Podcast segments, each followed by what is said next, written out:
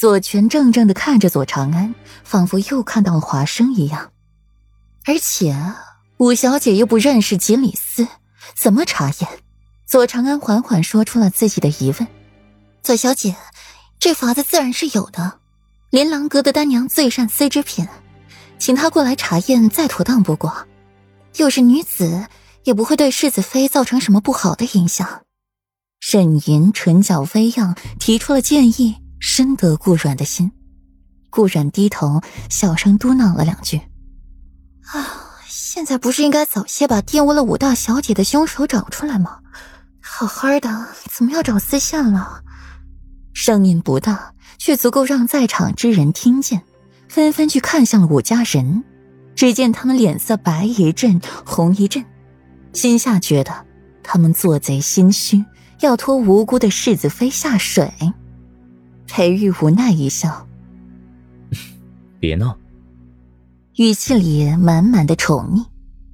齐雪婉在一边静静的看着，心里边直冒酸水。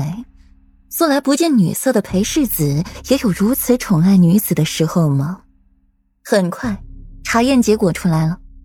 顾阮和左长安、沈吟从内阁回来，坐回了自己原来的位子上，静静等结果。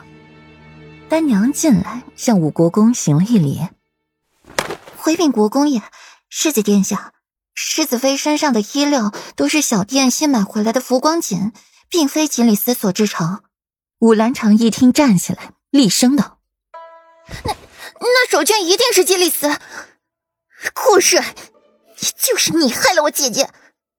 顾阮不禁好笑，懒洋洋的回应武兰长：“本妃倒是想要知道。”一个女子如何去玷污另一个才见过一面的女子？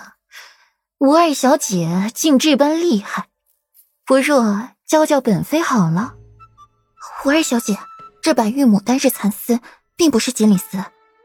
丹娘垂眸，这豪门大院还真是复杂呀，一点丝线都能引起纷争。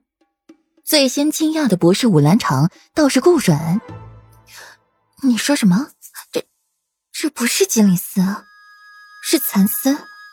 左长安眸子染了疑惑，不是锦鲤丝，那软软之前为何要这么说？蚕丝。武兰长哑然，会不会是你看错了？这分明就是锦鲤丝。这位小姐，便是您请了公主嬷嬷来此查验，得出的答案也同奴才一样的。丹娘淡声道：“不是锦鲤丝。”是蚕丝，世子妃，这分明是蚕丝，你为什么非要说是锦鲤丝，误导于别人？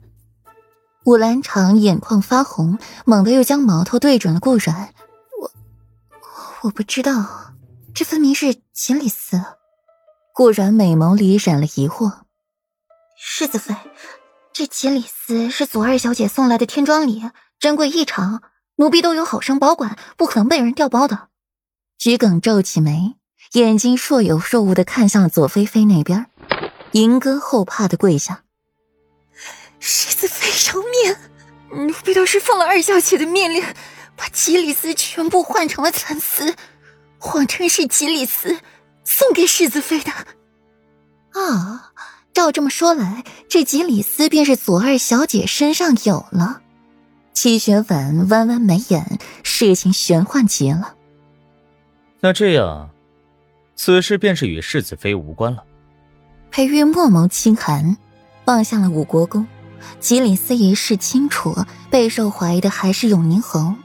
吉里斯只有华生郡主有，如今华生郡主是永宁侯世子夫人。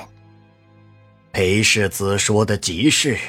方才冤枉了世子妃，改日再登门向世子妃赔罪。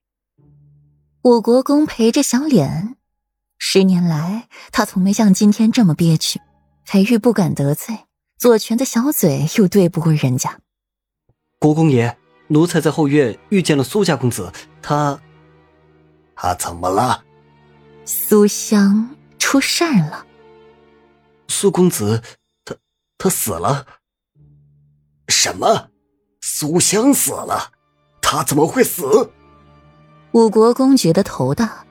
苏相的儿子死在了自己家里，那老东西非得和自己拼命不可。国公爷，不是苏二公子，是苏秦，苏大公子，他他衣衫不整，死在了后院。